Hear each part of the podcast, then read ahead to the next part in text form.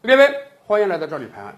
上期节目我们就讲，由于疫情的影响，今年以来以旅游业为支柱产业的国家都遭遇到了重大的打击。没办法，飞机都停了，没有人敢到海外旅游了，那你的收入可不就得锐减了？然而，有一个国家虽然长久以来都是旅游业立国，但是人家今年的财政收入啊，不但没有受到旅游业衰退的影响，反而财政出现了大量的盈余。这个国家就是太平洋岛国瓦努阿图。瓦努阿图今年挺悲催的，一方面旅游业收入锐减，另一方面今年四五月份还受到了飓风的影响，飓风导致该国十几万人口遭灾啊，经济损失高达上亿美元。十几万人，咱中国人听着可能不叫个事儿，可大家不要忘了，瓦努阿图总人口还不到三十万呢，一半的人受灾啊。那么，瓦努阿图今年是靠什么赚钱、保持财政盈余的呢？哎，人家有个看家本领，卖护照。今天，如果您到任何一个搜索引擎啊，去键入“瓦努阿图”四个字儿，你得到的大量的网页，并不是对于这个国家风土人情的介绍，而是有大量的中介在投广告，告诉你买一个瓦努阿图的护照有多么好。当然了，卖护照、买护照这个表述不清楚，我们应当表述的是，瓦努阿图在售卖他的国民资格。你如果想成为瓦努阿图人，你就得给瓦努阿图政府交一大笔钱。人家今年就靠卖护照挣的这个钱。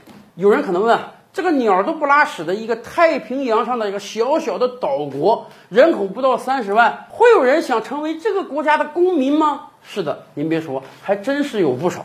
很多中介就介绍啊，为什么你应当买一本瓦努阿图护照？因为这本护照据说啊，在全世界一百五十多个国家是免签的。瓦努阿图本身是英联邦国家，所以去英国、去美国呀、去欧盟，它都免签，有几十天的在留资格。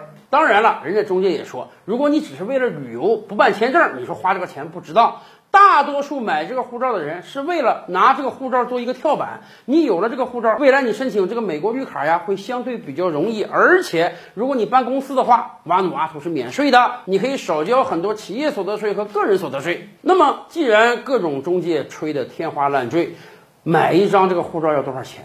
真不便宜啊！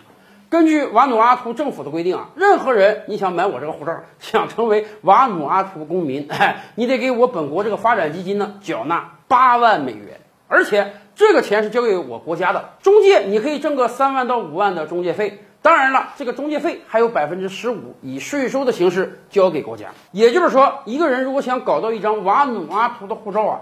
要付出上百万人民币，这其中至少有八十万会被瓦努阿图政府收走。这两年来啊，瓦努阿图卖护照的生意是越做越好。今年一到六月份，收入激增百分之三十二，仅仅六个月就收到了六千二百六十万美元。截止八月中旬，更是收到了八千四百六十万美元，已经超过今年的计划了。